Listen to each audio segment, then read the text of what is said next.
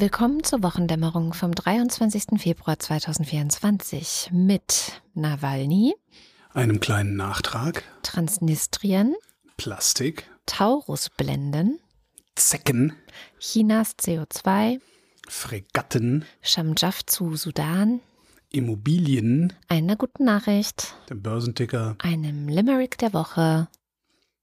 Katrin Rönecke. Und Holger Klein. Ich habe viele Auslandsthemen heute und du hast gesagt, du hast einen Nachtrag. Ja, ist nur ein kleiner Nachtrag. Ein Hörtipp. Ähm, wir hatten es ja äh, vorletzte Sendung, glaube ich, über Familiengerichtsbarkeit und Jugendämter und so weiter.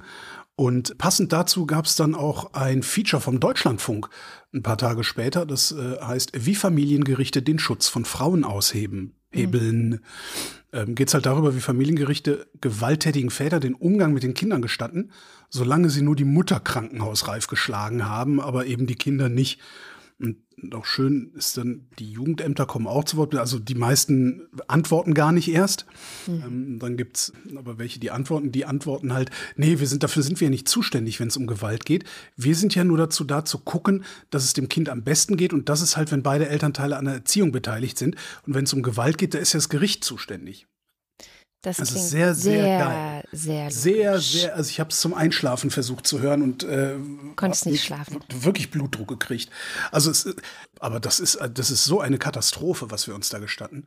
Und wenn du in den O-Tönen dann ganz genau hinhörst, dann merkst du auch, dass die ganz genau, also in den Jugendämtern, die wissen ganz genau darüber Bescheid, was sie für eine Scheiße bauen.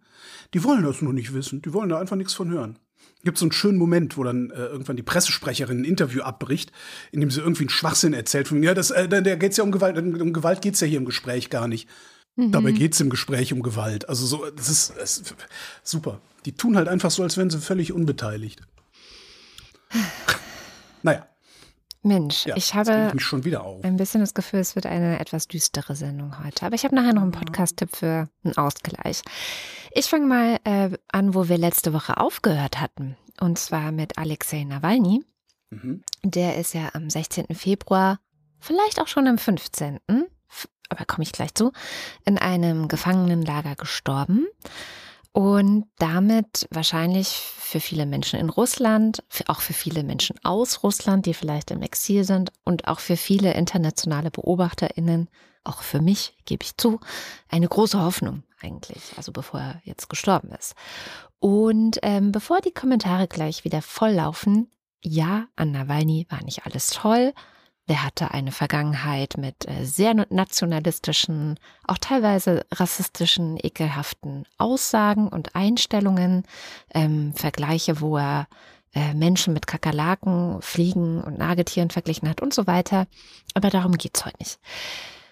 Weil letztendlich hat er ja wie kein anderer in Russland dafür gestanden, dass er eben und das war so sein Ding, das korrupte und autoritär geführte System von Wladimir Putin bekämpfen will. Das war so der kleinste gemeinsame Nenner, auf den AnhängerInnen von Nawalny sich eben einigen konnten. Ist eigentlich auszuschließen gewesen, dass Nawalny, wäre er Präsident geworden, nicht auch selbst autoritär geworden wäre?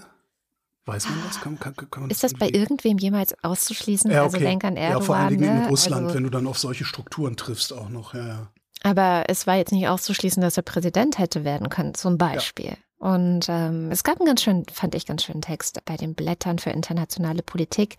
Der spricht von Metamorphosen, die Nawalny durchgemacht hätte. Also dass er schon auch dann ab 2017 wohl ganz klar auch jenseits des nationalistischen Lagers, wo er herkam. Also es war sogar so schlimm, wo er ist aus einer Partei rausgeflogen, weil er denen zu nationalistisch war. Also dass er da ganz stark versucht hat, Verbündete überall zu suchen und sich eben auch geöffnet hat und auch Proteste von Linken oder anderen Bewegungen erwähnt hat, zum Beispiel in seinen Videobotschaften und ihnen damit Aufmerksamkeit und Sichtbarkeit gegeben hat. Also er hat sozusagen sich auch verändert und angepasst und es ging ihm wirklich vor allem darum, eben die Korruption sichtbar zu machen. Also da, die, das Team Nawalny ist ja ein großes Team gewesen irgendwann um ihn drum herum, haben sich vor allem eben auch wirklich investigativ damit befasst, was für Villen, was für Paläste hat Putin und haben seine Leute. Ähm, Dieser Putin-Palast, den sie da Ja. Rausgepopelt haben, wo, sie, wo, wo die gucken, Russen ja immer noch nicht zugegeben haben, dass das Putin gehört. Ne? Ja, ja, jetzt muss ich mal gucken, ob ich das Video noch finde. Ähm, verlinke ich in den Show Notes. Also, so, das war so sein Hauptding und sein Hauptziel ähm, und eben eine Alternative zu sein. Hm. Jetzt ist er tot und äh, insofern stellt sich als nächstes die Frage, was ist da eigentlich passiert? Also viele haben diese Frage gestellt. Wenige Tage nach dem Tod kam zumindest die Meldung, dass der Vizechef der Gefängnisbehörde, von dem es heißt, er sei persönlich für die Folterung Nawalnys im Gefängnis verantwortlich gewesen, dass der befördert wurde. Das darf man dann gerne als Belohnung lesen, also Belohnung dafür, dass er, und da gibt es mehrere Berichte, ähm, Nawalny sehr schikaniert und unterdrückt hat und eben auch gefoltert. Ähm, Belohnung dafür, dass der jetzt endlich tot ist. Und das zu Beginn der Münchner Sicherheitskonferenz auch noch und auch rechtzeitig gelegen, darf man auch nicht vergessen, Mitte März ist in Russland Präsidentschaftswahl. Also passt alles eigentlich ganz gut. Deswegen waren auch alle international sehr schnell dabei zu sagen, für diesen Tod, egal was genau passiert ist, ist Putin verantwortlich. Hat mich ja total irritiert, ne, dass so dieses das war sehr klar. Also diese internationale, mediale und politische Schuldzuweisung. Ich habe die ganze Zeit gedacht, ja, was denn sonst? Ja, gut, aber also, normalerweise du, also, in der Diplomatie traut sich keiner sowas so deutlich zu sagen. Ist schon ungewöhnlich. Okay, da, ja, da hast du recht, ja. Insofern, mich hat's gefreut. Naja, und dann kamen so komische Sachen. Also die ersten Tage nach dem Tod hatten die Behörden der Mutter von Nawalny sehr hartnäckig verweigert, dass sie ihren Sohn sehen darf, also die Leiche ihres Sohnes.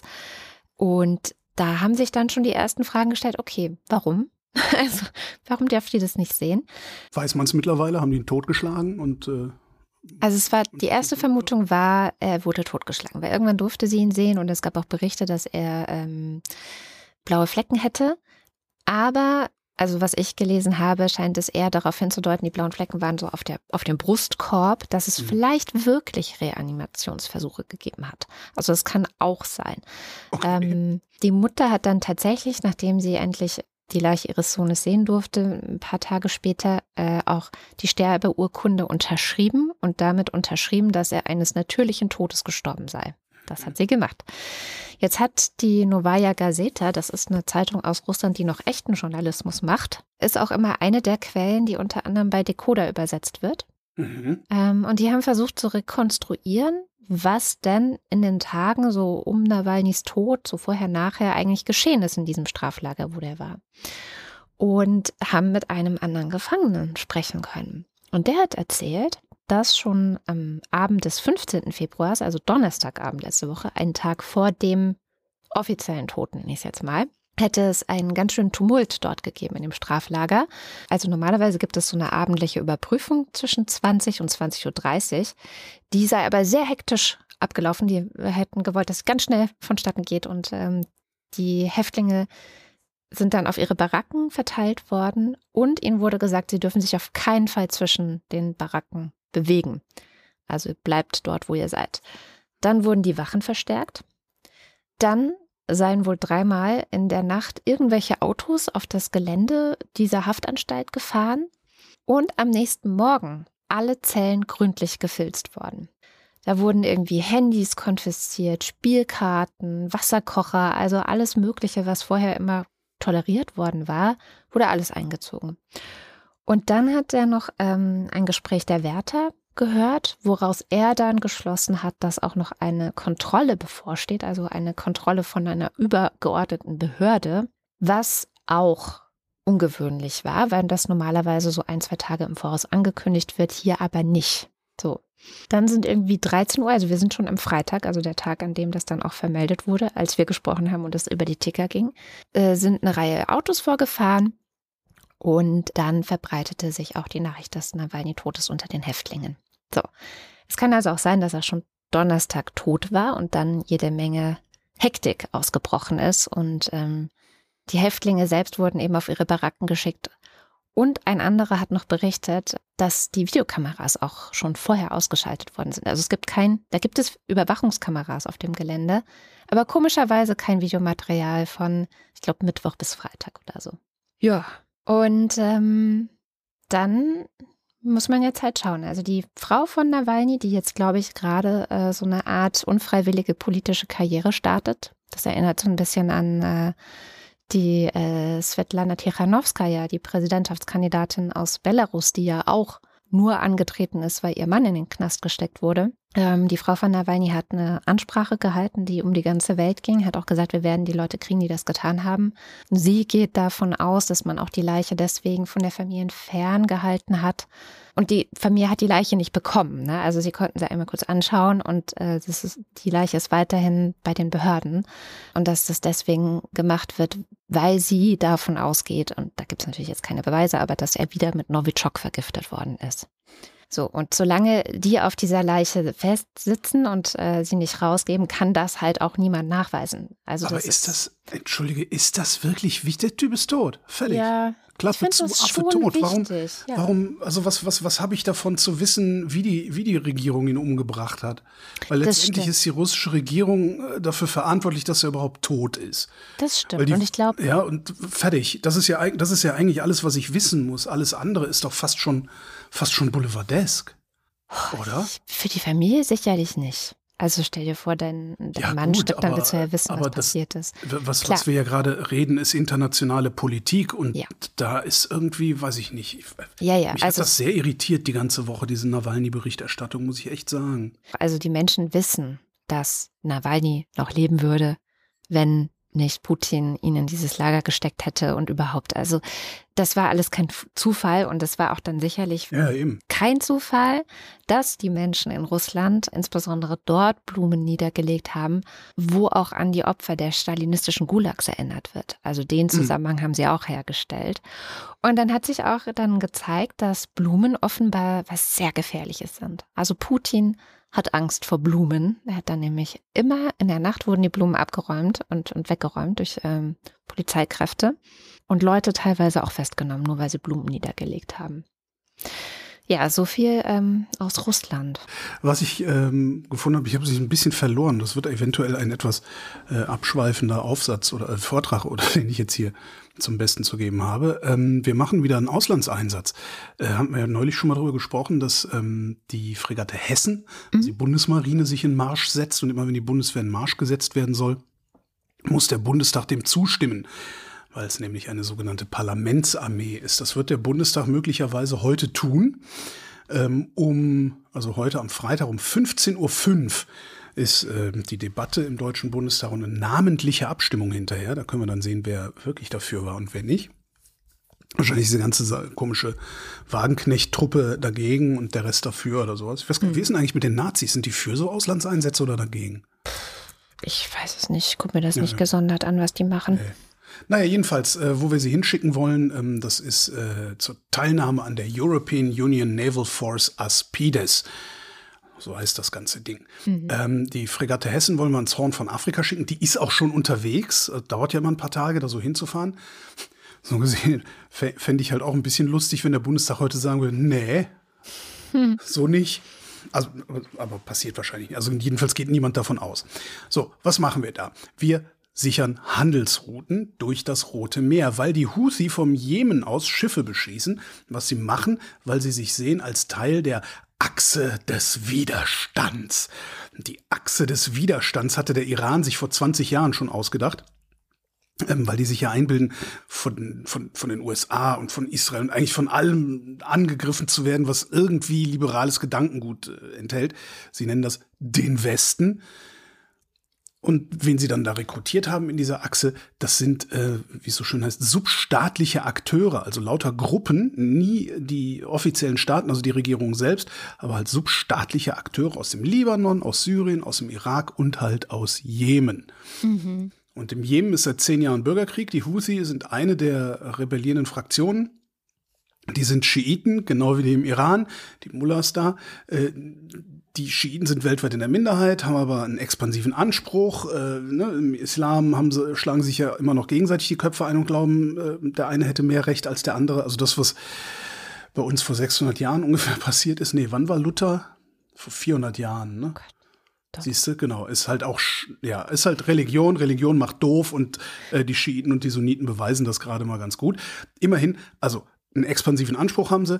Der Iran hat genug Waffen und genug Geld, um überall dann halt so Schiiten-Satelliten äh, äh auszurüsten und aufzurüsten oder Satelliten-Schiiten. Und dazu gehören dann halt auch die Houthi, die äh, damals auch ein relativ leichtes Spiel hatten, weil der Jemen, also der offizielle Jemen, damals den US-Überfall auf den Irak unterstützt hatte. Das fand die Bevölkerung nicht so prall und ne, wenn eine Bevölkerung das nicht so prall findet, dann sind die immer ein leichtes Ziel für Extremisten. So. Was die Houthi machen, ist, die kontrollieren den Westen des Jemen und damit auch die Einfahrt ins Rote Meer an der Meerenge Bab al-Mandab oder Bab el-Mandeb, je nachdem, wo man es liest oder wer es sagt. Mhm. Äh, durch diese Meerenge willst du durch, wenn du zum Suezkanal und damit weiter durch, also durch den Suezkanal nach Europa willst. Du willst da aber auch lang, wenn du mit dem Schiff nach Israel willst. Dadurch, also inklusive Suezkanal, fahren jeden Tag ungefähr 65 Schiffe. Das sind ungefähr 12 Prozent des weltweiten Warenverkehrs. Und wie wichtig der Suezkanal ist, haben wir vor drei Jahren, glaube ich, war es gesehen, als die Ever Given sich da quergestellt hatte. So, die Husi sind halt an einer, einer, strategisch günstigen Position. Und wenn du dann auch noch äh, denkst, du wärst Teil der Achse des Widerstands und deine Freunde von der Hamas am 19. Oktober 23 zum Angriff auf Israel geblasen haben, dann liegt es halt einigermaßen nahe, dass du deine strategische Position auch politisch auszunutzen versuchst. Hm. Oder wie die Houthi sagen, wir machen weiter, bis die israelische Aggression aufhört was auch immer sie als israelische Aggression deuten. Wahrscheinlich könnte Israel sich sofort aus dem Gazastreifen zurückziehen und sie würden trotzdem glauben, das wäre aggressiv, weil es ja eine koloniale Besatzungsmacht und was man ihnen sonst noch so nachsagt. Die Folge davon ist, dass einige Reedereien, die großen, also Maersk, Costco, ähm, jetzt lieber um Südafrika rumfahren. Ähm, das ist dann so um die 7000 Kilometer weiter, dauert entsprechend länger je nachdem, wo du hin willst im Norden, äh, bis zu zwei Wochen und kostet auch entsprechend mehr habe so grob gegoogelt, ähm, so ein Containerschiff verfährt 60.000 Dollar Sprit pro Tag. Wow. Ja, also ja, fand ich, genau, wow. Also irgendwie 20.000 Tonnen Schweröl verbraten die am Tag und die Tonne kostet 300 Euro. So, die Briten und die Amis haben inzwischen angefangen, Stellungen der Houthi im Jemen wirklich anzugreifen. Ähm, die haben eine eigene Mission unter anderem Australien, Dänemark, Italien, Japan, Kanada dabei. Also jede, jede Menge Länder, die sich ein bisschen weniger scheißen, wenn es darum geht, Waffen zu benutzen als wir. Die heißt Operation Prosperity Guardian. Und nachdem die sich gegründet hatte, wollte die EU auch mitspielen, hat EUNAVFOR Aspides gestartet. Und Aspides soll anders als Prosperity Guardian nicht landseitig eingreifen und angreifen, sondern ausschließlich Schiffe begleiten, aufklären, Schiffe vor Angriffen auf See schützen halt. Mhm. Also, wir schicken die Hessen, also unsere Fregatte, ich äh, referiere jetzt trotzdem nicht, weil das ist schon ein ziemlich abgefahrenes Teil. Aber der Muss man Nando, echt mal sagen. Also, der Nando hat das ein bisschen im Faktencheck letztes Mal, als du es auch nicht referiert hast, hat das kurz angeschnitten und auch einen schönen Link dazu gepackt. Also unsere HörerInnen sind einigermaßen informiert. Im Bilde. Ja. Griechenland und Dänemark wollen auch jeweils eine Fregatte schicken. Italien ein, was super dramatisch klingt, Lenkwaffenzerstörer. Klingt gut. Ja, ist aber am Ende auch nur das, was du benutzt, wenn du keine Fregatte benutzt. halt, also bis 2003 hatten wir sowas auch. Sind ungefähr ungefähr gleich groß. Die Dinger haben ungefähr äh, gleiche gleiche äh, Aufgabe äh, in, in, in der Truppe. Das Mandat geht bis Ende Februar 2025. Wir beteiligen uns mit bis zu 700 Soldatinnen und Soldaten was mich ein bisschen irritiert, weil auf der Sachsen äh, so um die 250 dienen, je nachdem, ob du äh, noch Hubschrauber dabei hast oder nicht. Hm. Das Einsatzgebiet ist auch interessant. Ähm, ist halt die Meerenge vom Bab al-Mandab oder Bab el-Mendeb, je nachdem. Das ist halt diese Engstelle, ähm, wenn du so die Karte äh, dir vor Augen rufst, zwischen Jemen und Djibouti. Wenn du mhm. da ins Rote Meer willst, gibt es eine Engstelle, das ist diese Meerenge vom Bab al-Mandab oder Bab el-Mendeb. Außerdem die Straße von Hormuz. Die liegt genau auf der anderen Seite der arabischen Halbinsel zwischen den Emiraten und dem Iran. Und, das ist wichtig, die internationalen Gewässer im Roten Meer, im Golf von Aden, das ist zwischen dem Horn von Afrika im Süden und dem Jemen im Norden, im Arabischen Meer, also vor dem Jemen und östlich davon, vor dem Oman, im Golf von Oman, da fährst du durch, wenn du zur Straße von Hormuz willst, und im Persischen Golf, da kommst du an, äh, wenn du durch den Golf von Oman und die Straße von Hormuz gefahren bist. Also im Grunde, wenn du dir jetzt so die arabische Halbinsel vorstellst, operieren wir da einmal rundrum um die arabische Halbinsel. Hm. Und das finde ich mindestens bemerkenswert, wenn es doch darum geht, den Weg Richtung Suezkanal freizuhalten, also den Weg durchs Rote Meer freizuhalten. Mhm. Und was ich noch seltsamer finde, ist, wenn man sich das Mandat genauer anguckt, dann steht da drin, die exekutive Aufgabe des Schutzes von Schiffen gegen multidimensionale Angriffe ist im exekutive Aufgabe gegen, naja, also so, so formulieren sie es, hm. ist im Seegebiet nördlich des Breitengrades von Maskat, im Golf von Oman, in der Straße von Hormuz und im Persischen Golf nicht auszuüben und hiermit ausgeschlossen. Mit anderen Worten, ihr dürft da zwar rumschippern, aber ihr dürft da nicht rumballern. Mhm. Kapiere ich nicht. Kapiere ich tatsächlich nicht. Habe ich auch nicht rausfinden können, warum das so ist. Hm. Neu ist, diese Mission ähm, ist dazu da, handelspolitische Interessen durchzusetzen und nicht Sicherheitsinteressen. Mhm. Lässt sich aber bestimmt verargumentieren, habe ich mir gedacht. Zum Beispiel so. Deutschlands Regierungshandeln folgt dabei der nationalen Sicherheitsstrategie, schreibt das Verteidigungsministerium. Und die nationale Sicherheitsstrategie, die hat sogar eine eigene Webseite. Wirklich? Nationale Sicherheitsstrategie.de. Wow. Geil, oder? Und da habe ich lange drin rumgelesen und dann habe ich tatsächlich auch was gefunden und zwar unter der Überschrift Internationales Krisenmanagement, Verantwortung übernehmen, präventiv wirken. Mhm. Willst du hören oder lieber nicht? Natürlich will ich das hören. Unsere Sicherheit ist verbunden mit der Sicherheit und Stabilität anderer Weltregionen. Soll ich wieder Notarsprech machen oder richtig vorlesen? Dann kannst du es auch lassen. Okay. Es bleibt daher im deutschen und europäischen Interesse, weiterhin substanzielle Beiträge zum internationalen Krisenmanagement zu leisten. Wir werden dabei den bisherigen vernetzten Ansatz der Bundesregierung zu einer Politik der integrierten Sicherheit okay, weiterentwickeln. Okay. Darf ich kurz dazwischen gehen? Kommt ja. da auch noch mehr als Worthülsen oder? Ähm, ich guck mal. Dazu werden wir unsere politischen, diplomatischen, entwicklungspolitischen, militärischen, polizeilichen und zivilen Instrumente des internationalen Krisenmanagements stärken, ausbauen, zusammenführen. Erfolgreiche Instrumente wie die militärische Ertüchtigung von Partnern zur Übernahme eigener Sicherheitsverhandlungen wollen wir weiter stärken. Integriert, das sind viele Worthülsen. Also man kann halt viel reininterpretieren. Weiter geht's noch. Die Bundeswehr wird auch in Zukunft im internationalen Krisenmanagement einen wichtigen Beitrag leisten. Bewaffnete Einsätze der Bundeswehr im Ausland stehen immer im Einklang mit dem Völkerrecht, dem Grundgesetz und den gesetzlichen Vorgaben. Mit anderen Worten, Zirkelschluss. also hier steht, hier steht, dass der Bundestag sagen darf, da steht's. So, aber gut, jetzt, da habe ich mich dann so ein bisschen hinvergaloppiert. Ähm, also, ich finde gut, dass wir das machen. Mhm. Ich finde ein bisschen schade, ehrlich gesagt, jetzt mag man mich Kriegstreiber nennen, ich finde ein bisschen schade, dass wir uns immer noch so stark darauf beschränken, uns nur zu verteidigen. Mhm. Weil wenn ich weiß, wo eine feindliche Stellung ist, dann würde ich die auch gerne zerstören können. Vor allen Dingen mit der Hessen, weil die ist, die hat, die hat eine Sensorik. Unfassbar. Jetzt was wir da machen werden, ist, weil wir machen ja auch Aufklärung, wir werden die entsprechenden Daten dann an Prosperity Guardian weiterleiten und dann werden die Amis oder die, die Briten werden dann wahrscheinlich ihre Angriffe fliegen. Ähm, da ist ja dann auch ganz gut, dass die Italiener sowohl bei Prosperity Guardian als auch bei Aspides dabei sind. Da laufen die Daten dann ja sowieso auf. Nicht? Was ich nicht verstehe, ist die Truppengröße. Also 700. Okay. Keine Ahnung, wie das gerechtfertigt wird. Ich auch nicht. Findest du, oder was? Ähm, die Hessen hat eine 250-köpfige Besatzung. Warum haben wir ein Mandat über maximal 700? Ich verstehe die Diskrepanz nicht. Vielleicht tauschen die sich aus. Keine Ahnung. So Rotationsverfahren und die müssen mitge... Ich weiß nicht. Ja, und wie gesagt, das Einsatzgebiet verstehe ich nicht. Und ich konnte nirgends, und das ärgert mich regelrecht, ich konnte nirgends eine Antwort auf, auf diese Fragen finden. Und ich finde das total unbefriedigend.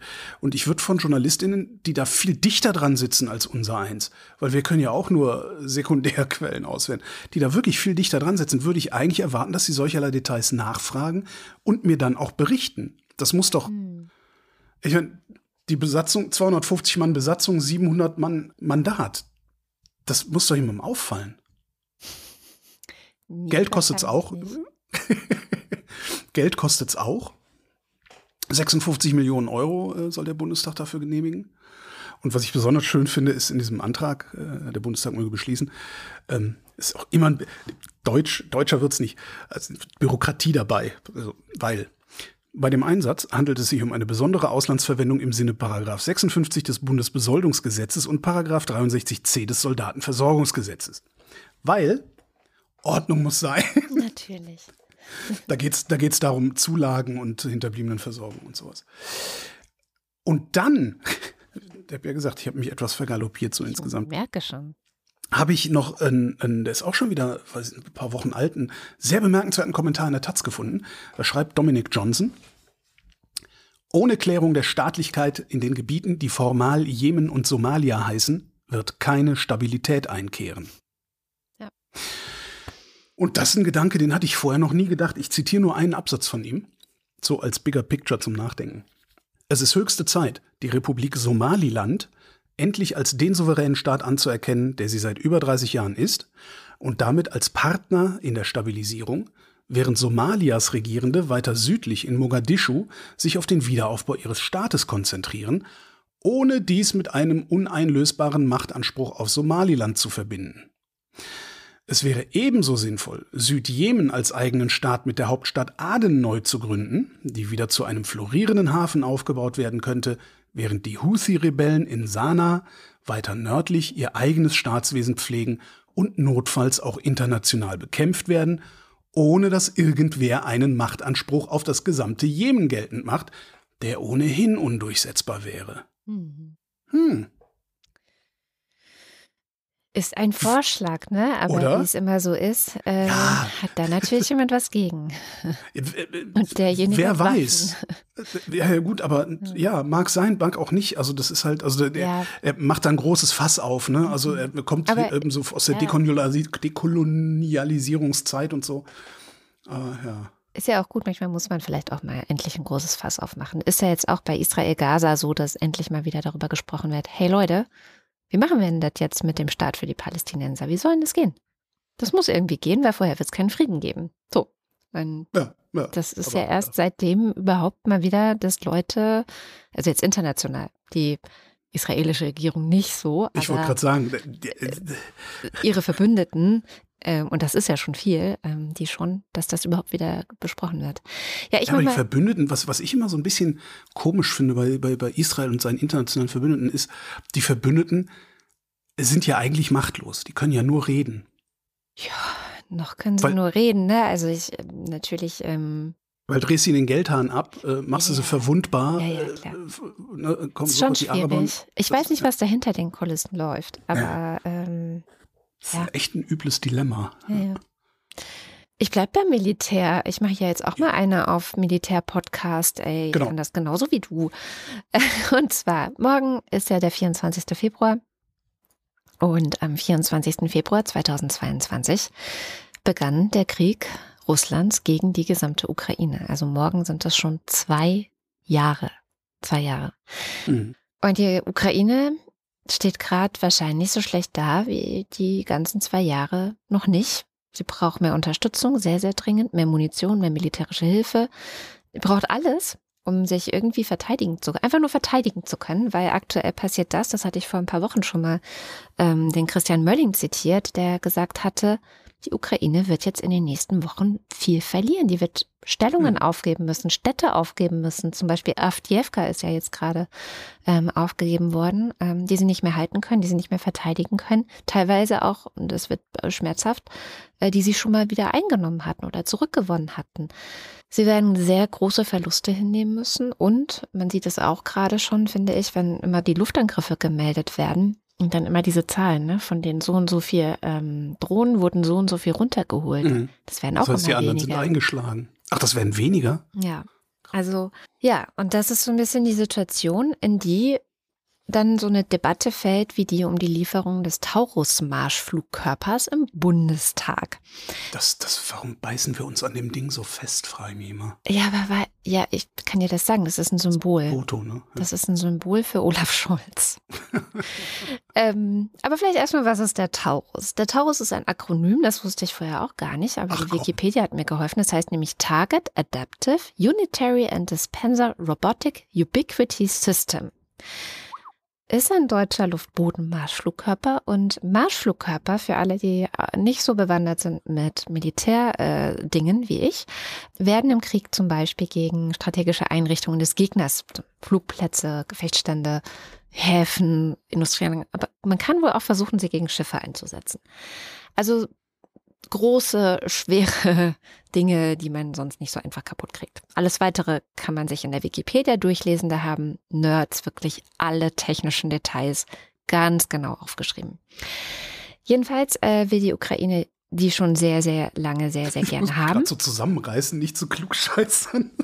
Na, klugscheißer doch. Nein, aber es ist einfach nur, es tut hier überhaupt nicht zur Sache. Ich habe nur die ganze Zeit so, äh, übrigens, was man auch noch über Marschflugkörper wissen muss, aber das, das, das steht wirklich sehr ausführlich in der Wikipedia. Genauso Leute nur so wie völlig du am Rumrutschen auf meinem Stuhl. haben das da reingeschrieben. Also, und wir hätten diese Dinger. Ne? Wir mhm. könnten sie der Ukraine geben, nur haben wir eben auch Olaf Scholz. Und der sagt bisher immer nein. Und jetzt gab es einen Antrag der Union im Bundestag. Und die Union hätte gerne, dass der Bundestag beschließt, dass Deutschland endlich dem Wunsch der Ukraine nachkommt und Taurus schickt. So, und das stand da auch in diesem Antrag explizit drin, das, wie es mhm. jetzt so schön hieß die Woche immer, das T-Wort, also Taurus für die Ukraine. So, bitte zustimmen.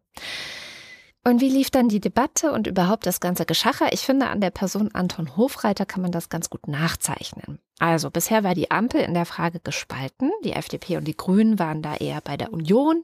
Ja, die hätten, würden eigentlich ganz gerne die Taurus an die Ukraine schicken und haben sich da auch für stark gemacht, dass das T-Wort dann auch in ihrem eigenen, also sie haben dann einen eigenen Antrag entworfen und sie hätten gerne, dass das T-Wort da drin steht.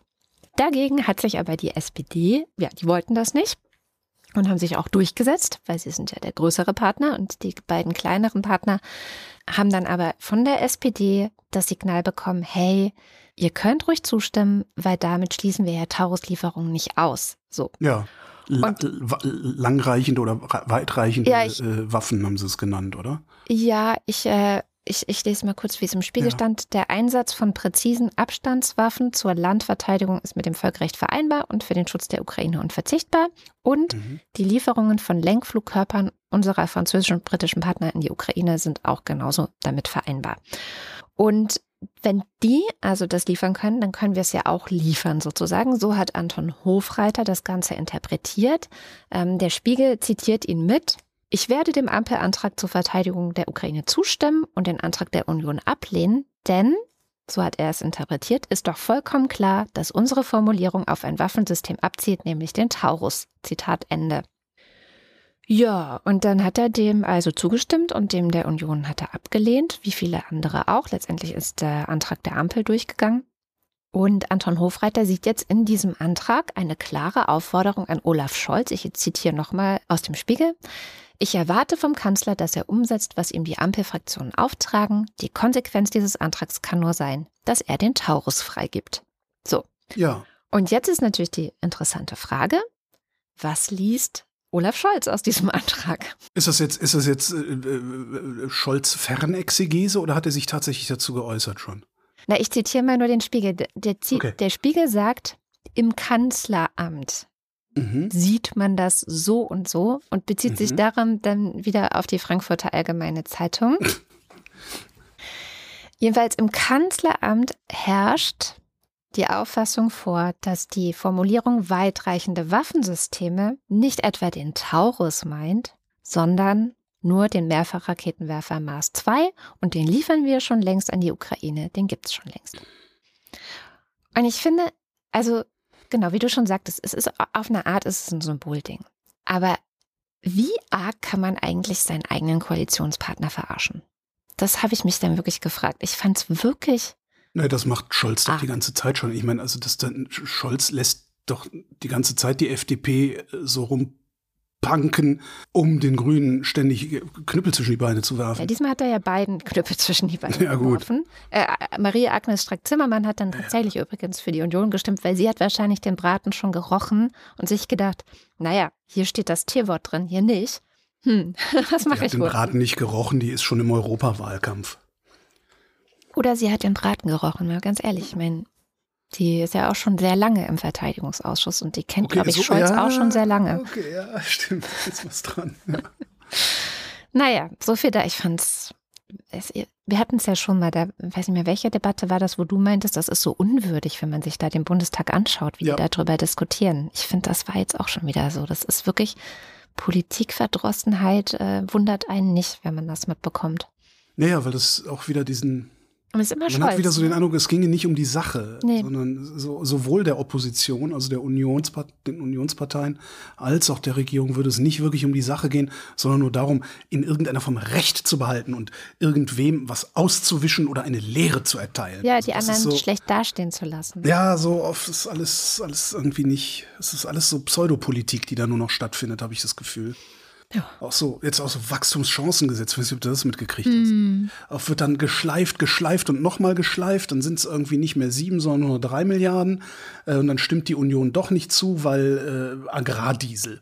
Wo du Ja. ganz genau weißt, dass die, dass das, dass das, die wissen in der Union alle, dass das Schwachsinn ist, wegen Agrardiesel bei sowas nicht zuzustimmen. Aber sie machen es halt trotzdem, weil, das haben wir irgendwann mal gezeigt. Sagen ja sogar dann Vertreter der Wirtschaftsverbände, dass Ja. das wirklich verantwortungslos ist, wegen des Agrardiesels nicht zuzustimmen. Also, oder schwierig haben sie es, glaube ich, genannt oder so. Finde ich schwierig. Hat irgendjemand Mhm. gesagt. Naja. Ja, heißt es im Kanzleramt. Ja. Ich habe den FATS-Artikel gefunden, kann, können wir auch noch verlinken. Mhm.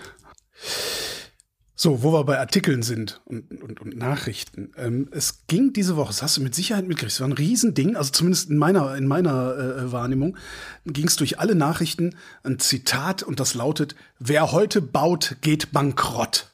Oh mein Gott, das habe ich nicht mitbekommen. Aber das ist wirklich, ich merke So. immer wieder, ich bin nicht in der Bubble der Immobilienmenschen. Nee, du musst mal einfach Tagesschau gucken äh, oder sowas. Da, dann- oder was heute, also den Fernsehnachrichten habe ich das zum ersten Mal gesehen. Ah. Gesagt hat das äh, der Präsident des Zentralen Immobilienausschusses. Diese Leute vom Zentralen Immobilienausschuss werden von der Presse auch gerne mal genannt, die Immobilienweisen. Ja, so analog zu den Wirtschaftsweisen. Mhm. Genau das ist Augenwischerei. Ja, Ja? Das Interessante ist nämlich, bei der Berichterstattung über diesen sogenannten Zentralen Immobilienausschuss wird Zentraler Immobilienausschuss einfach so hingeschrieben. Ohne Anführungszeichen, ohne sogenannt, ohne weitere Einordnung. Ja, und bei den Immobilienweisen, wenn man sie die Immobilienweisen nimmt, dann ist wenigstens mal ein sogenannt oder Anführungszeichen dabei. Jetzt klingt der Begriff Ausschuss, zentraler Immobilienausschuss, klingt halt so, als hätten wir es mit irgendeinem ja, behördlichen, irgendwie Das an dem- demokratisch legitimierten Gremium zu tun. das ist am Bundestag angedockt. Genau, das offizielle Dinge macht, hoheitliche Dinge vielleicht sogar. Ja? Und wenn man dann auch noch Immobilienweise drunter schreibt, Ja. sieht das erst recht so aus, als hätte man es zu tun mit dem Sachverständigenrat zur Begutachtung der gesamtwirtschaftlichen Entwicklung, nur halt speziell für Immobilienfragen. Und das stimmt halt nicht. Das sieht nur so aus. Die Wirtschaftsweisen, also der Sachverständigenrat, der hat tatsächlich ein demokratisches Mandat. Und die Immobilienweisen sind nix weiter als ein eingetragener Verein mit dem Eigennamen Zentraler Immobilienausschuss. Das habe ich mir irgendwie jetzt schon Und gedacht. dessen So. Mitglieder, ne, dessen Mitglieder sind jede Menge Firmen, sehr viele, ein paar hundert Mitglieder haben die. Ja. Das sind jede Menge Firmen, aber alles Firmen, die mittelbar oder unmittelbar Geld mit Immobilien verdienen. Okay, ist also Zukunft Gas nur für Immobilien. Ein bisschen. So, Ja. wenn, wenn also dieser sogenannte zentrale Immobilienausschuss kundgibt, dass Bauen problematisch sei, ja, dann muss es, das muss nicht falsch sein, aber es bedeutet erstmal ausschließlich, Bauen ist problematisch für die Mitglieder des sogenannten zentralen Immobilienausschusses e.V. Und entsprechend sind denn auch deren Forderungen, die im Wesentlichen darin bestehen, ihre Geschäftsbedingungen zu verbessern. Ich wollte gerade sagen, es ist ein Lobbyverband. Also, ja, genau. äh, Kann alles, kann, kann gut sein, dass es derzeit tatsächlich eher unattraktiv ist, in Deutschland zu bauen. Das, das will ich gar nicht beurteilen. Kann ich ehrlich gesagt auch gar nicht beurteilen. Aber so eine Katastrophenüberschriften, ja? wer heute baut, wie war das? Wer heute baut, geht bankrott. So Katastrophenüberschriften. Und das ist äh, äh, die, die Mahnung, die die Wochendämmerung diese Woche rausgibt. Das sollte immer, immer dazu führen, dass man sich abgesehen vom Inhalt der Botschaft den kann man mal weglassen. Einfach immer mal anguckt, wie ist denn eigentlich die Sprecherposition des Boten? Wer ist das eigentlich? Aus welcher Situation heraus spricht er? Für wen spricht der da eigentlich? Hm. Ja? Und das, das ist hier, ist das im Grunde, wenn es um Industriefragen und nicht um, nicht um Immobilienfragen gehen würde, dann würde man diesen Laden bezeichnen als Arbeitgeberseite. Ja, aber das steht nirgends. Jedenfalls nicht da, wo ich nachlese. Steht das nicht. Ja, so der einordnende Kasten oder so ist nicht, aber ist so ein bisschen wie Familienunternehmer. Ne? Das, da sind halt auch so milliardenschwere Familienunternehmen ja. drin, äh, die so tun äh, oder so aussehen. Das ist ja das Problem. Sie tun ja noch nicht mal nur so. Sie sehen halt für den, für den unbedarften äh, Passanten am Zeitungsstand sieht das halt so aus, als wäre ach guck mal, da ist bestimmt auch der Horst Schneidereit mit seiner Drei-Personen-Bude dabei. Nein, ist er nicht. Tja, haben wir wieder so, was gelernt. Siehst wieder du? was gelernt. Der Zentrale Immobilienausschuss ist ein Verein ohne irgendein Mandat, außer durch seine Mitglieder. Klammer auf und höchstwahrscheinlich einfach ein Lobbyverband. Oder? Das ist eine Lobbyorganisation, ja, ja, sicher. Also die, so. wenn du in der Wikipedia, selbst die Wikipedia kennt das Ding als Lobbyorganisation. Na also, dann sollte man das vielleicht in den Nachrichten dazu sagen. Exakt. Die Lobbyorganisation Zentraler Immobilienausschuss. Ja. Aber stand da nicht. Kann ich, ich gucke nochmal in der Tagesschau hier. Geh doch nochmal gucken. Der Zentrale Immobilienausschuss warnt vor einem dramatischen Einbruch im Wohnungsbau. Die sogenannten Immobilienweisen erwarten, dass bereits in drei Jahren Wohnungen fehlen werden. Oh je. Der Zentrale Immobilienausschuss in seinem neuen Frühjahrsgutachten Mm. Ah. Ja, also das, das liest sich wirklich so, als würden die die Tagesschau unmittelbar dafür bezahlen, dass sie da irgendwie Reklame für den Laden machen. Das ist echt krass. Echt krass. Oje, oje, oje. Schauen wir mal. Ich bleibe ja heute sehr viel im Ausland, außer das mit dem Taus, aber letztendlich ging es da auch um die Ukraine. Äh, schauen wir mal nach Transnistrien. Hm. Nämlich das Institute for the Study of War, kurz ESW, das hat eine Warnung rausgegeben. Und das macht es echt selten. Also seit ich das im Abo habe, habe ich das, glaube ich, noch nicht gesehen. Und zwar eine Warnung in Bezug auf Transnistrien. Hm. Was ist denn und wo ist denn Transnistrien? Also, Transnistrien, das liegt in der Republik Moldau und zwar ganz im Osten, an der Grenze zur Ukraine. Und das könnte natürlich praktisch werden, aber warum erzähle ich gleich. Transnistrien gilt international als Teil von Moldau, ist aber faktisch schon seit 1990 unabhängig vom Rest der Republik, also hat eine eigene Regierung, eigene Währung, Verwaltung, eigenes Militär und so weiter. Niemand erkennt Transnistrien so richtig an, außer Russland. Und ähm, Transnistrien ist auch Gründungsmitglied der Gemeinschaft nicht anerkannter Staaten, zu denen ansonsten auch noch Abchasien und Südossetien gehören, also zwei georgische Regionen, die auch abtrünnig sind, wenn man so möchte. So, und die geben sich äh, gegenseitig das okay, so ja, ihr solltet souverän sein und unterstützen mhm. sich da auch drin. Und da klingelt es dann vielleicht schon so ein bisschen, ne? weil alle drei sind sich eigentlich ähnlich darin, dass ähm, von Russland orchestrierte Separatistengruppen ähm, jeweils auch gewaltvoll versucht haben, dass diese Region sich von Moldau oder eben Georgien, also im Fall von Abkhazien und äh, Südossetien, das ist eben Georgien, dass die sich ähm, unabhängig machen, schrägstrich zu Russland zugehörig kennen wir alles so ein bisschen dieses Muster. Ne? Es schreibt auch das ISW, also das alles folgt eigentlich einem Muster. Es schreibt das ISW zu der Vorgeschichte. Jetzt ganz neu lautet ähm, es eben oder schreibt es eben Warnung. Die pro-russische abtrünnige Region Transnistrien könnte auf einem vor kurzem angekündigten transnistrischen Abgeordnetenkongress, der soll nächste Woche stattfinden, ein Referendum Referendum, klingt auch was, über den Anschluss Transnistriens an Russland fordern oder organisieren. So. Und weiter heißt es, der Vorwand für so einen Aufruf wäre die angebliche Notwendigkeit, russische Bürger zu schützen mhm. und Landsleute in Transnistrien vor Bedrohungen durch Moldau oder die NATO oder auch oh, beide genau. zu schützen. Ja, weil die NATO, die ist ja kurz davor, transnistrische Pro-Russen zu bombardieren. Ja, genau. Ja. Wir kennen die Rhetorik. Ne? Gott. NATO wird als Bedrohung dargestellt. Es muss sofort gehandelt werden. Also eigentlich annektiert. Zumindest könnte das passieren. Das hält das ISW momentan zwar für möglich, steht da auch, ist möglich, aber eher unwahrscheinlich, aber möglich. Gut. Was, ähm, haben, wir, ähm, was haben wir vor genau zwei Jahren am ja. 23. Februar gedacht? Ne? Wie wahrscheinlich ist es, dass die Russen tatsächlich äh, ihren Überfall da starten. Werde ich also. nie vergessen. Da hatte ich noch ein Interview und dann ja. am nächsten Tag, naja. Jedenfalls also. Machen die nicht, aber ja. Sie halten das im Moment nicht für das Wahrscheinlichste, sondern sie halten es für das Wahrscheinlichste, dass tatsächlich dieser Abgeordnetenkongress in Transnistrien ähm, dass die so eine Art hybride Kriegsführung gegen Moldau versuchen, mhm. ähm, weil die schon länger die Absicht haben, in Moldau eine politische Krise heraufzubeschwören.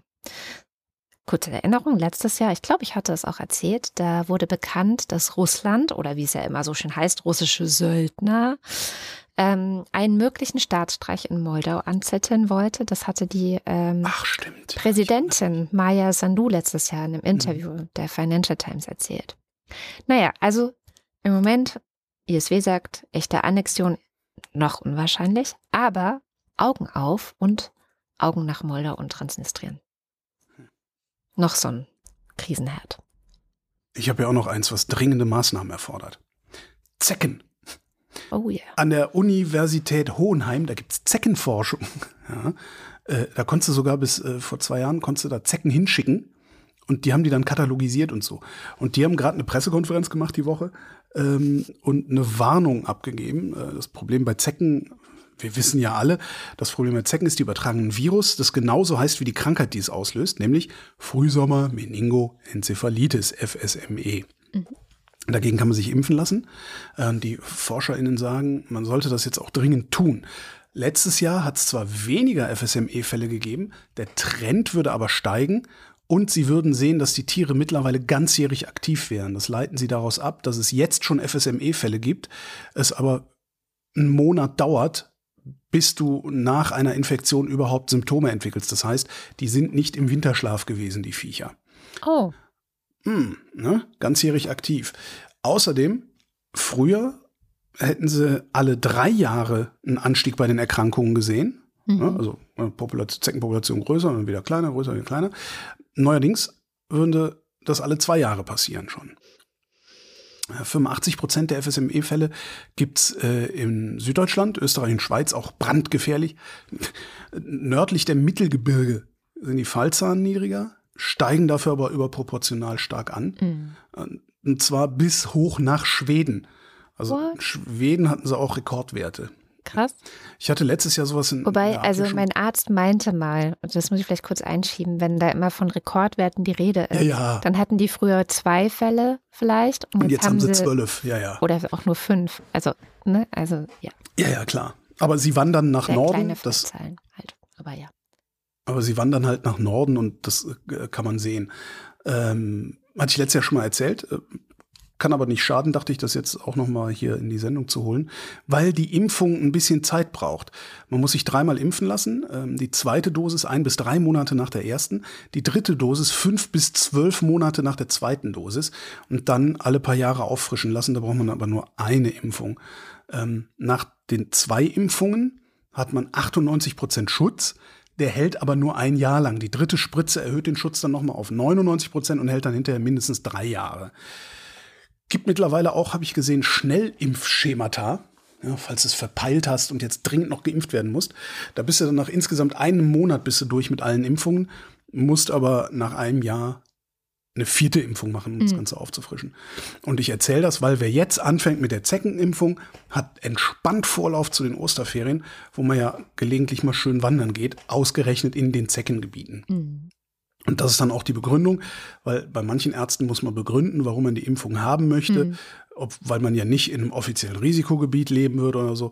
Und denen dann zu erklären, na ja, aber das entwickelt sich hier gerade zum Risikogebiet, insbesondere Nordostdeutschland. Ja. Sagst du halt einfach, wir fahren in Osterferien ins Allgäu zum Wandern. Genau. So. Schauen wir mal, was Sham Jaff uns diese Woche mitgebracht hat. Und zwar blicken wir mit ihr nach Sudan. Ich sage, er ist heute nicht die äh, angenehmste Sendung, weil das äh, ist ein Land, in dem die Lage katastrophal ist, vor allem in Darfur, aber auch in anderen Regionen. Wir lesen aber noch, nur noch sehr wenig hier. Also ich habe das Gefühl, der Hyperfokus ist gerade Gaza, dann kommt noch ein bisschen Ukraine und dann ist eigentlich auch unser Krisen, äh, ja, und unsere Fähigkeit, irgendwie Aufmerksamkeit für Krisen zu haben, erschöpft. Was gerade in Darfur bzw. im Sudan los ist und warum wir unbedingt da hinschauen müssen, das erzählt uns die Scham. Ja, also es, es wird heute etwas technischer, weil also das Giga-Institut bzw. Hager Ali vom Giga-Institut in Hamburg hat sich die letzten zehn Monate des Sudankrieges näher angeschaut und hat eine Zwischenbilanz. Und sie schreibt, der Krieg ist sehr, sehr komplex geworden. So komplex, dass er sogar Gefahr läuft, nicht mehr so einfach beendet werden zu können, weil immer mehr Milizen sich den Kämpfen anschließen. Ich fasse mal dieses Long Read zusammen, aber ich würde es wirklich jedem empfehlen, ähm, sich ein bisschen Zeit zu nehmen und das durchzulesen. Also vor allem geht es darum, dass sich dieser Krieg vor zwei Monaten vor allem äh, verändert hat, beziehungsweise das Blatt sich gewendet hat im Krieg. Die paramilitärische Rapid Support Force, die RSF, unter der Führung von ähm, Hemeti, von Dagalo, die haben die Oberhand gewonnen während Al-Burhan und die Sudan Armed Forces, SAF, ins Hintertreffen geraten ist. Wieso? Die RSF hat strategisch wichtige Gebiete im Sudan erobert, vor allem eben die Al Jazeera, dieses Bundesland Al Jazeera, eigentlich so auch genannt, so das, das Brotkorb des Landes sozusagen, ähm, die für die Nahrungsmittelproduktion des Landes sehr, sehr entscheidend ist. Ähm, die RSF hat, wie gesagt, das Gebiet eingenommen. Sie haben neue Verbündete gefunden, Waffen aufgerüstet, durch taktische Sabotagepläne der, äh, der SAF das Leben schwer gemacht sozusagen. Ähm, aber es gibt nicht nur sozusagen dort Kämpfe. Es gibt auch Kämpfe in verschiedenen Städten, vor allem auch in der Hauptstadt Khartoum. Da gibt es, da wird immer noch gekämpft. Es ist aber zu einer Art Pattsituation gekommen. Außerhalb der Städte haben die RSF die SAF angegriffen und ihre Versorgungswege äh, unterbrochen. Äh, die RSF haben sogar außerhalb des Sudans eigene Versorgungswege erschlossen, was ihre Unabhängigkeit weiter stärkt. Und ansonsten auch generell ist der Sudan von wichtigen Waffenhandelszentren umgeben, von denen vor allem die RSF profitieren. Treibstoff, Munition, Waffen werden durch verschiedene Länder geschmuggelt, verschiedene Nachbarländern, aber auch ganze Länder wie die Vereinigten Arabischen Emirate helfen den RSF, ähm, indem sie Geld und Waffen bereitstellen. Auch aus Deutschland kam Geld.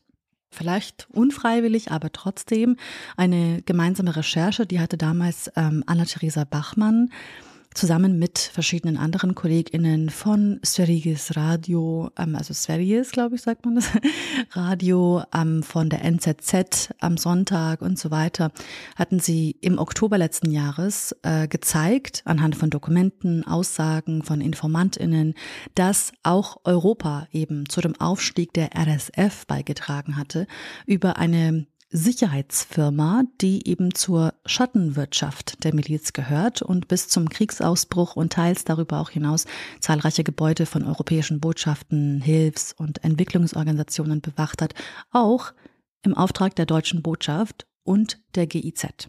Die Situation ist wirklich komplex geworden, schreibt Ali vom Giga-Institut. Die SAF und die RSF haben Schwierigkeiten, den Konflikt zu beenden möglicherweise, weil ihre Organisationen so krass ins Chaos gestürzt sind. Viele Soldaten verlassen die SAF. Ähm, es gibt Gruppen, die eigene Ziele verfolgen, also bewaffnete Gruppen, andere Milizen, lokale Milizen und die die Autorität der SAF und der RSF eben zunehmend in Frage stellen. Und das alles hat katastrophale Auswirkungen auf die Zivilgesellschaft im Sudan gehabt.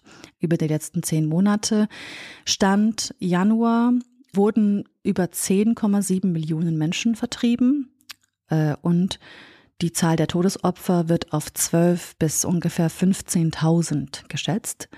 Die RSF und ähm, ihre verbündeten Milizen, die äh, zielen auch in Darfur auf nicht-arabische Ethnien ab. Da sind über 1300 Mitglieder der Masalit-Minderheit getötet worden. Es gibt auch systematischen Einsatz von sexueller Gewalt gegen Frauen und Mädchen. Das ist unglaublich weit verbreitet. Zeuginnen berichten, dass die RSF auch Kinder zwangsrekrutiert, um zu kämpfen.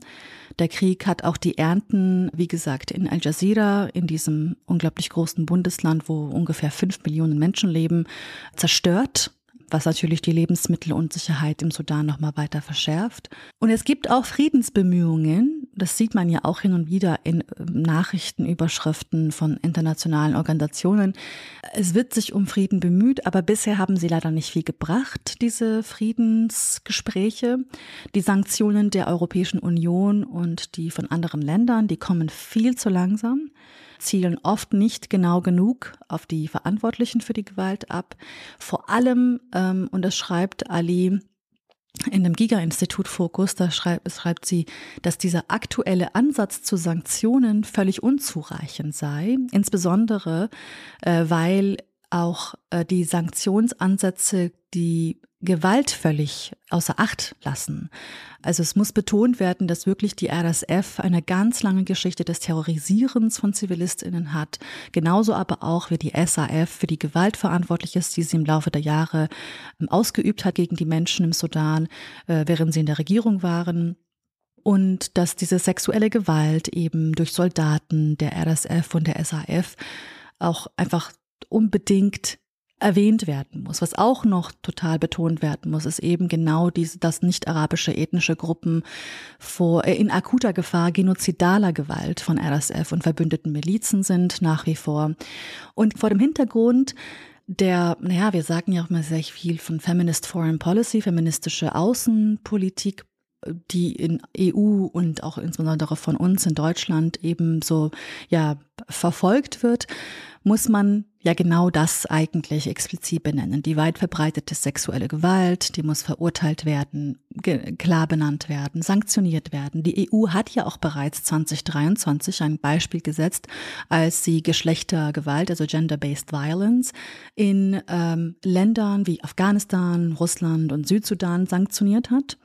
Und jetzt müsse, so schreibt Ali, die EU auch ja, im Sudan nachziehen und entsprechende Maßnahmen ergreifen. Ich habe ein paar Links eben beigefügt äh, für die Show Notes.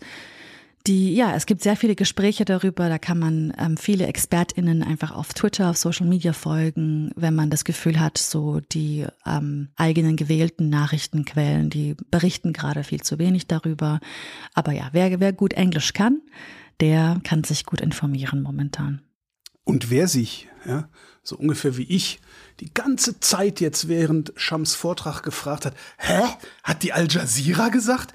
Ja, hat sie gesagt. Al Jazeera ist tatsächlich ein Bundesstaat im Sudan. Weil wusste ich vorher auch nicht, also dass, dass der Name dieses Senders auch gleichzeitig noch was anderes ist. Jetzt verstehe ich natürlich nicht, warum der Sender so heißt, aber Faktencheck. Hier, hör mal. Kennst du das Center for Climate Integrity? Äh, ich habe das Gefühl, es klingelt was, aber wüsste ich jetzt. CCI. Influence Watch sagt, das ist eine linke Umweltorganisation, die sich für die Unterstützung der linken Politik zur Bekämpfung des Klimawandels einsetzt.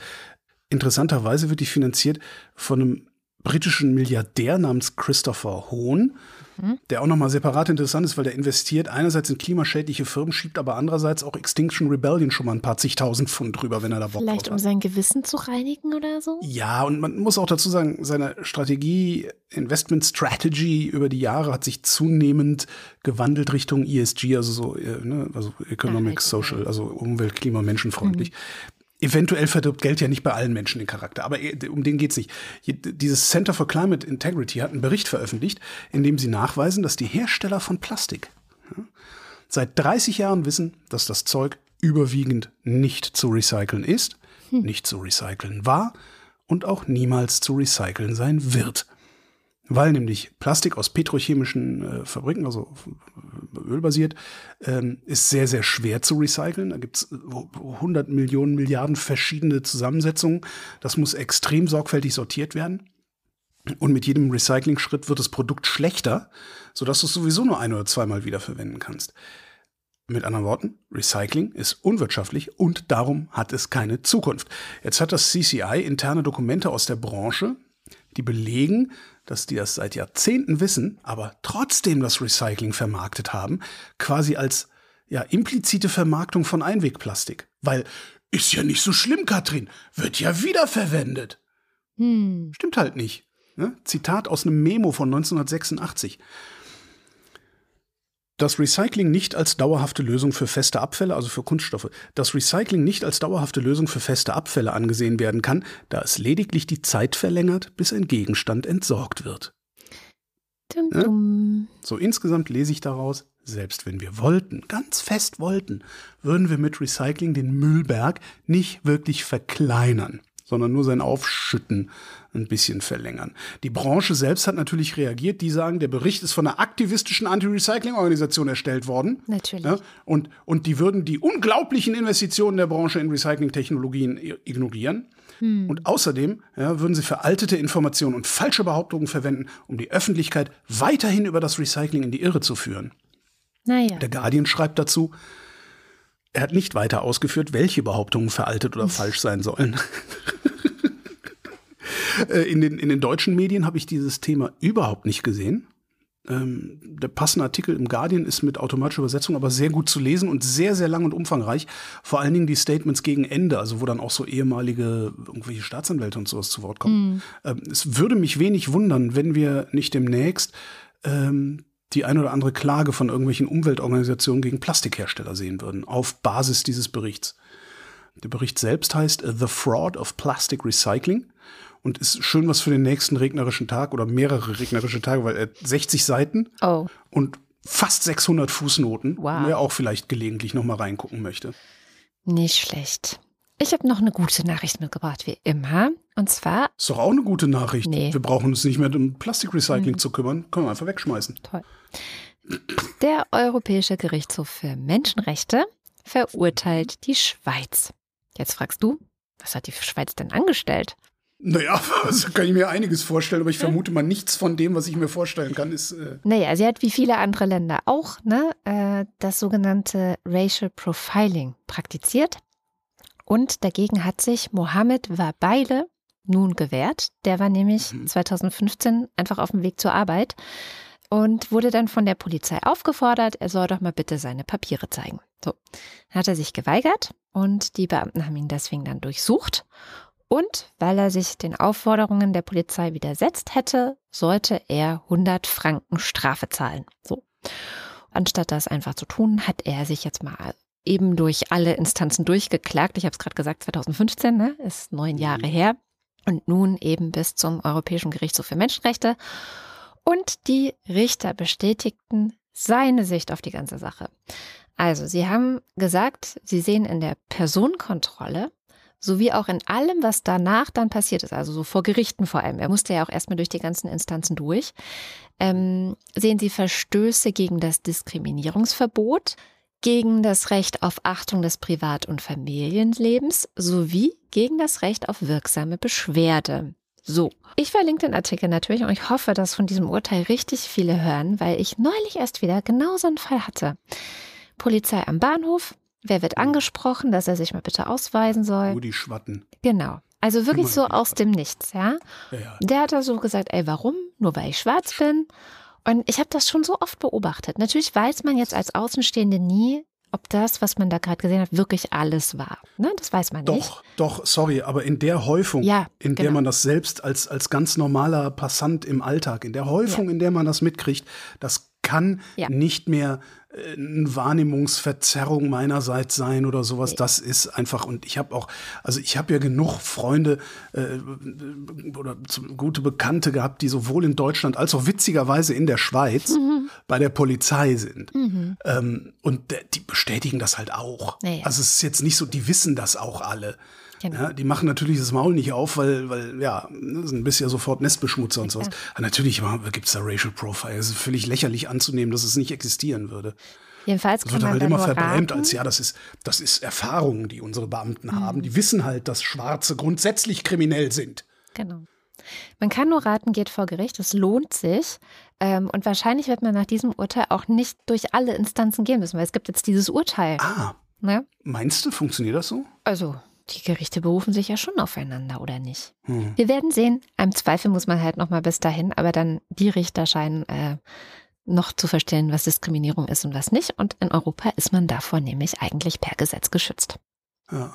Viel schwieriger finde ich ja ähm, die Frage, wie kriegen wir eigentlich diese Diskriminierung und vor allen Dingen diese rassistischen äh, Stereotype aus unserer Exekutive raus? Wie, wie, w- w- wann machen wir eigentlich mit der Polizei, damit das endlich mal aufhört?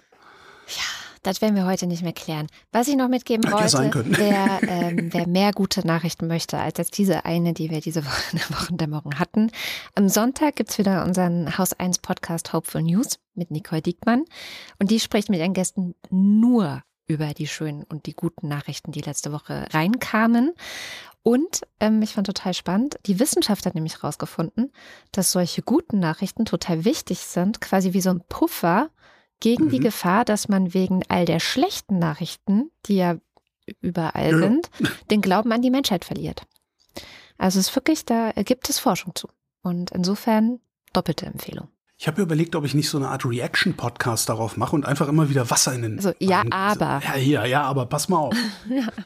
Das machst du ja bei mir schon immer, also insofern. Eben, eben. Dann, wir, wir, halten, wir halten diesen Podcast auf jeden Fall rein und dann, wenn du so einen Reaction-Podcast machst, kann sich ja jeder überlegen, ob er sich das versauen will. Kommen wir zum Limerick der Woche.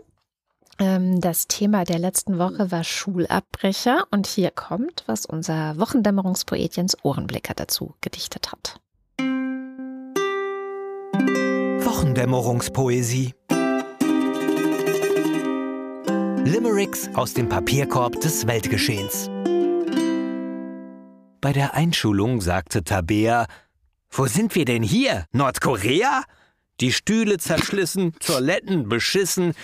Ich suche mir einen Job bei Ikea.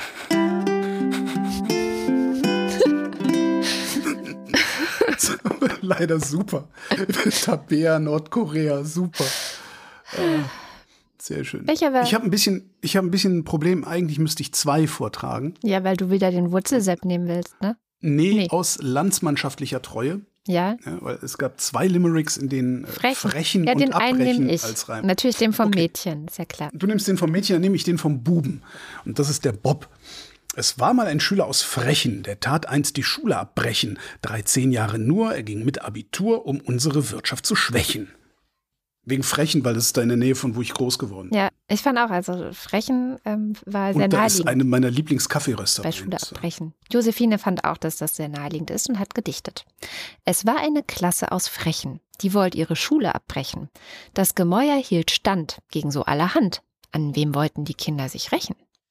Schule abbrechen, weißt du, also anders. Ja, ja ist klar, rächen, rächen, rächen. Thema? Aber Nächste Tabea Woche? Korea. Tabea Korea ist nicht zu schlagen. Super. Hatten wir schon mal Zecken? Ja, hatten wir, habe ich extra vorher nachgeguckt, weil ich wusste, dass du es vorschlagen willst. Aber wen wir noch nicht hatten, ist der natürliche Feind der Zecke. Die Polizei natürlich. Uiuiuiui. Das war aber jetzt ein bisschen politisch, finde ich. Warst du dir zu politisch? Jetzt zu politisch. aber Polizei ist doch bestimmt inspirierend. Polizei. Ja, Polizei ist inspirierend.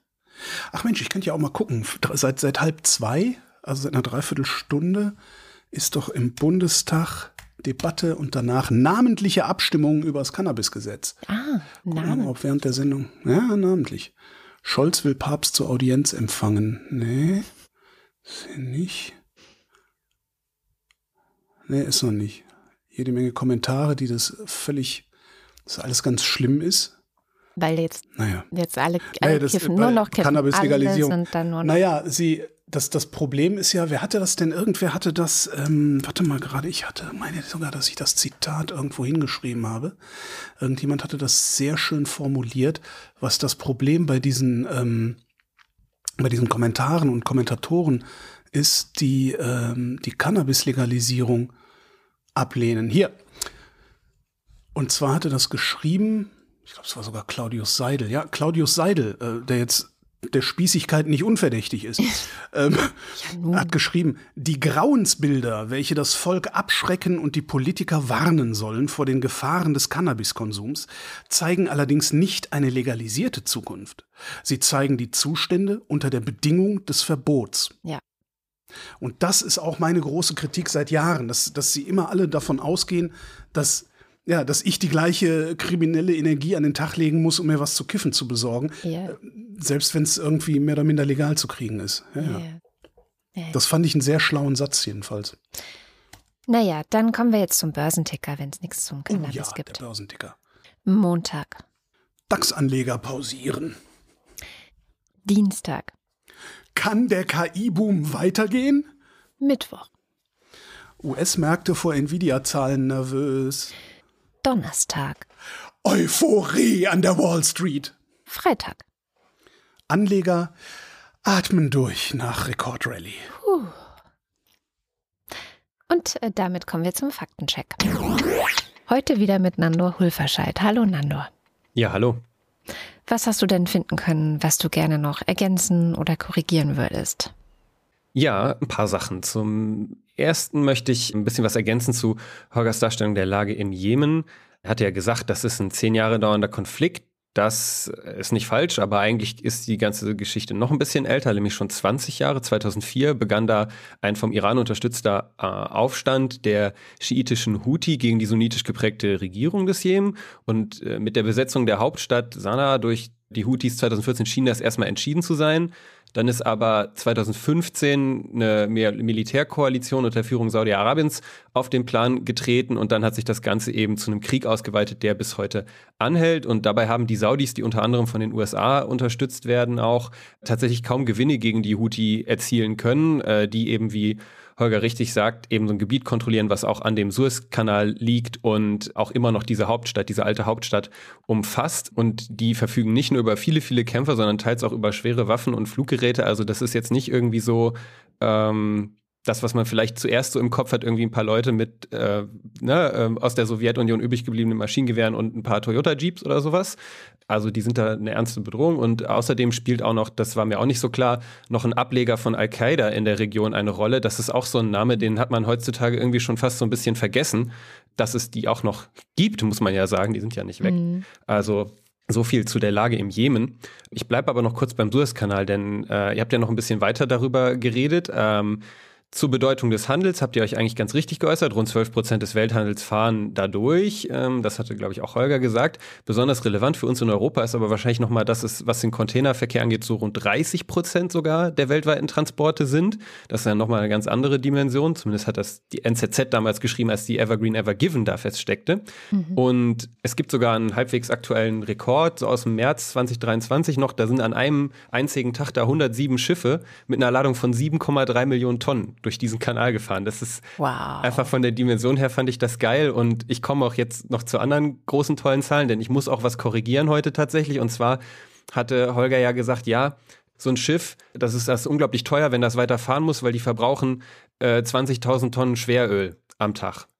Und da hat er sich, glaube ich, äh, vielleicht einfach nur verlesen weil äh, das äh, stimmt so nicht. Ähm, ich mache das mal an einem Beispiel, ja. Also wir nehmen mal ein Schiff, äh, das so ungefähr das Maximum ist, was da durchfahren kann, wie zum Beispiel die Evergreen Ever Given auch. Das hat so eine Kapazität von rund 20.000 Standardcontainern. Vielleicht, wenn man da in der mhm. Zelle verrutscht, kann das schon mal passieren mit den 20.000. Und diese Kähne verbrauchen aber so 250 bis 300 Tonnen Schweröl, was wiederum einer viel, viel größeren Anzahl entspricht, wenn man es in Litern umrechnet.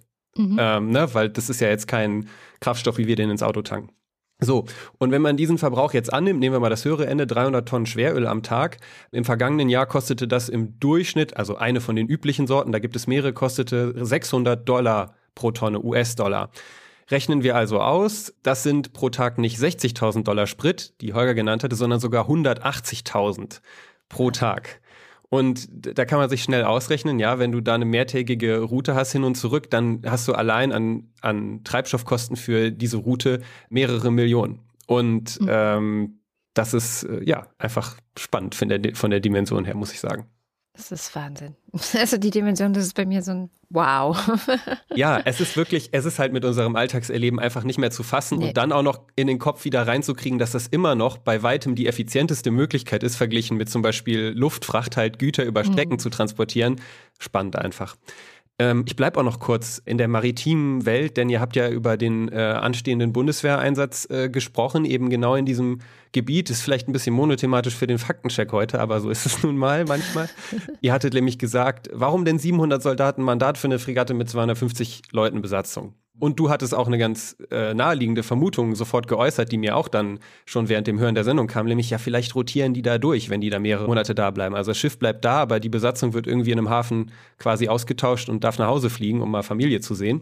Davon ist auszugehen, äh, das würde auch bei 700 durch 250 gut passen, dass man zwei oder drei Crews hat.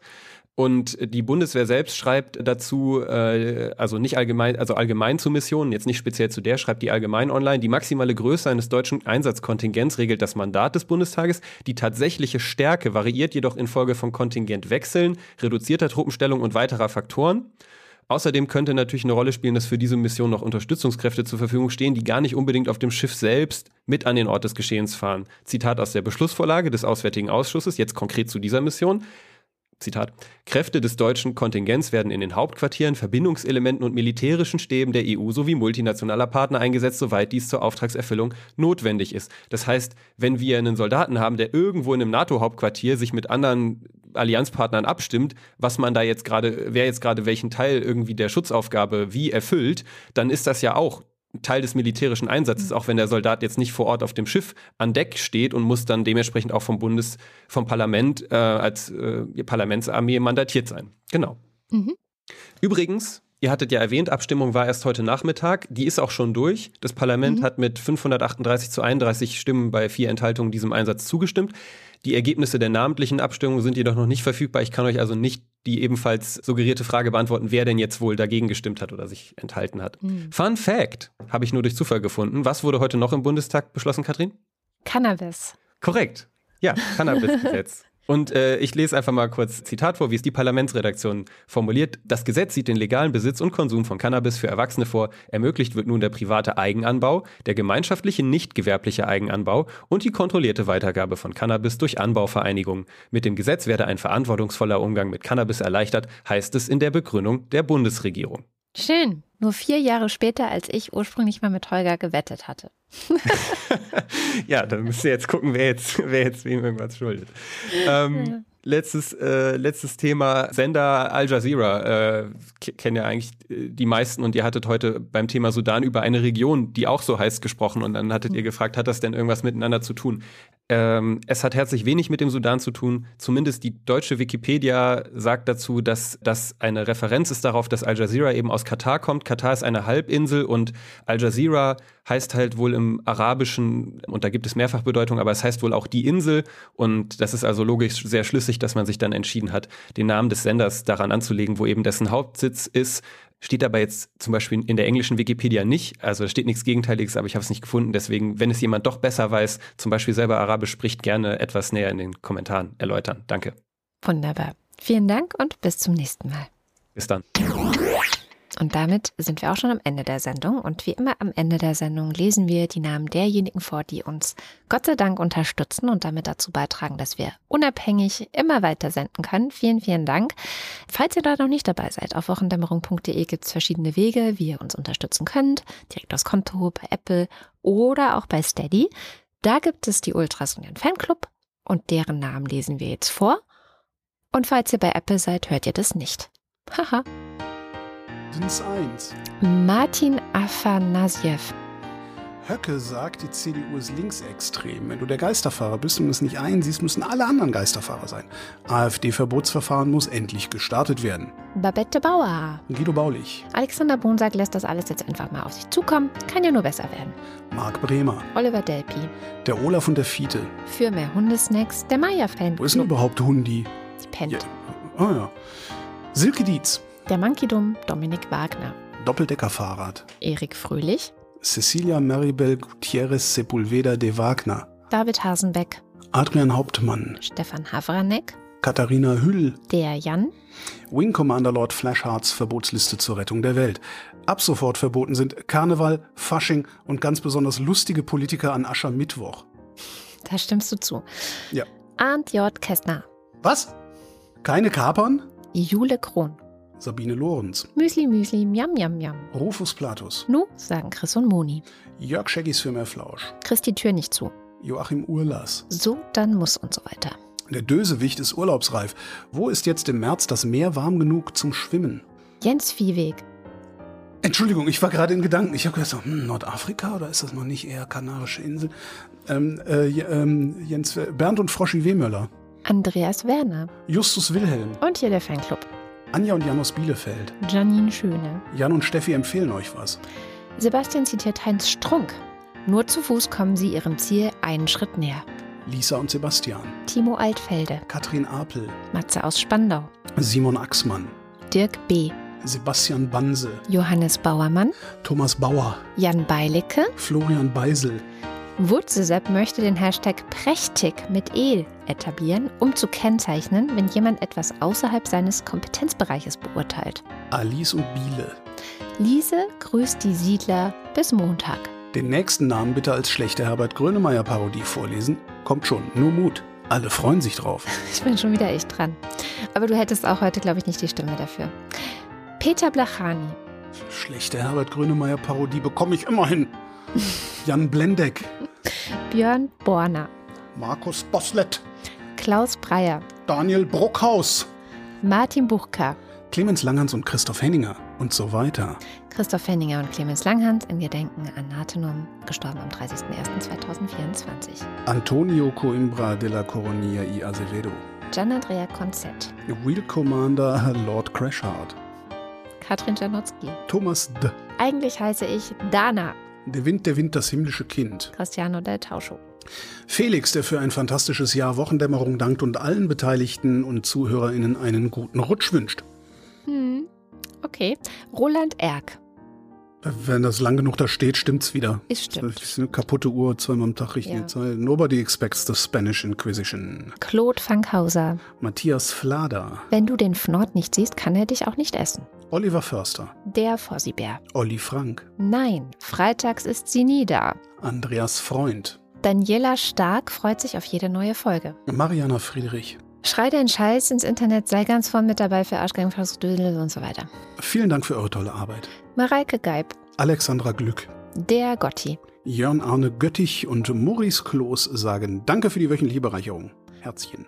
Dann- Herzchen-Emoji. Daniel Griesel. Bärbel Grothaus. Sally, der Pinguin, grüßt alle, die sie kennen. Kati grüßt Joni. Ricardo Guatta.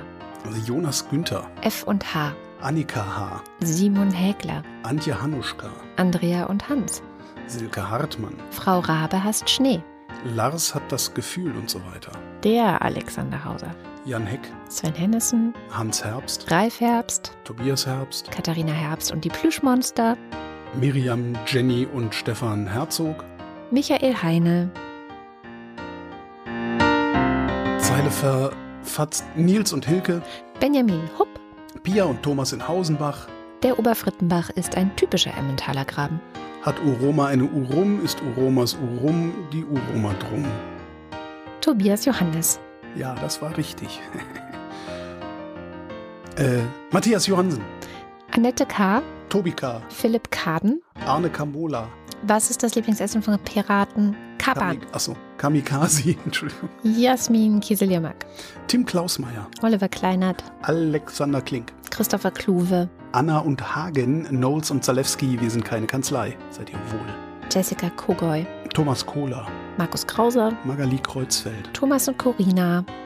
Die Messboje bedankt sich für den von Holgi eingesprochenen Hinweis, künftig den Schlüssel nicht mehr zu vergessen und für die Wochendämmerung. Oliver Kohlfing. Fabian Lange, Detmar Liesen. Nico Linder, Florian Link. Samuel Lipke, Mein Name ist Ipsum, Lorem Ipsum. René Ludwig, Robert Manik. Martin Meschke, Nevermind. Johannes Möller, Die Mulle. Aktuelles aus dem Fachblatt Postillon. Nachdem er sich mit Nawalny verglich, Trump von russischen Spionen festgenommen, nach Russland überführt und ins Straflager gesteckt. Celine Neubich. Frank Nitsche, Agnes Nöll. Thorsten W. Noll, Jennifer und Norbert. Bernd Nossem, Ey, du Opferkathole. Michael Ott, Boris Perner. Nils Planthold, Josef Porter. Sebastian Quapp, Axel Rasmussen. Heike Rasmussen, Ich glaube an das Gut der Menschen, rate aber, sich auf das Schlechte in ihm zu verlassen. Florian Rempel, Sabine Reibschläger. äh, Miriam Richter wieder Henker, Marc Riese. Anna Roth, Sven Rudloff. Rüd Rutz. Der Schommi sagt Danke. Vergiss bitte nicht wieder Jürgen Schäfer. Jürgen Schäfer. Christian Schluck. Christian Schmidt. Fremd ist der Fremde, nur in der Fremde. Schon wieder Karl Valentin. Danke und schöne Grüße. Susanne Schulze. Dirk Schumann. Chip und so. Markus und Julia sind Fans der Wochendämmerung genau wie Der Kopf ist nicht zum Nicken, sondern zum Denken da. Christian Steffen, Blasenstein, Pfotenziegelstein, Pommesstein, Thomas Stein, Roland Steinecker, Sabine Stern, Suse und Martin Stöckert, Larissa Struzina, Günter Stück, Claudia Taschow, Moss the Taxi fühlt sich gekonnt, betrollt und feicht sich eins, muss aber schon darauf hinweisen, dass Tex für das altgriechische Techne, gesprochen Techne, Fähigkeit, Kunstfertigkeit, Handwerk steht, wobei sich das X wie in Ach anhört. Mehr über Latex und Kontext erzählen wir auf den CLT. 19. The Child, Laughingstock, Look, Look, das verstehe ich gar nicht, was da und so weiter. Somebody once told me the world is gonna roll me. Moritz Tim. Mr. Tipp. Lucy sagt Danke für die Wochendämmerung. Etwas spät dran, auch Danke für die liebe Postkarte. Und Anna und Gregor sind hocherfreut, denn sie Lieben Schneeglöckchen und Priscilla und Gwyneth Molesworth so, yay, Winterlinge. Sebastian und Henry, Fauli, das Faultier hängt ab und macht alles ganz langsam. Martin Unterlechner, Jan van Finkenreue, Henning Feller, du hast den Farbfilm vergessen. Robert Ferst, Audra Fischer, Yannick Völker, Andreas Waschk, Tim Weber. Ingo Weiser, Schon gewusst, Alkoholiker jeglicher Art verringern die Arbeitseffizienz quasi immens. Weisheiten von Alkoholiks und Obenix. Martin Wittmann, Mein Name ist Lose. Wird es günstiger, wenn ich gleich mehr nehme? Tobias Wirth, Cindy und Timmy Wüst. Uwe Zieling, Sag Nein zur Arbeit. Matt Banafk. Und Martin Ballaschk. Vielen herzlichen Dank. Ja, von mir auch, vielen Dank. Und das war die Wochendämmerung vom 23. Februar 2024. Wir danken für die Aufmerksamkeit. Ist immer noch irritierend, dass ich gerade auf nichts spare, ne? Tja, Tschüss.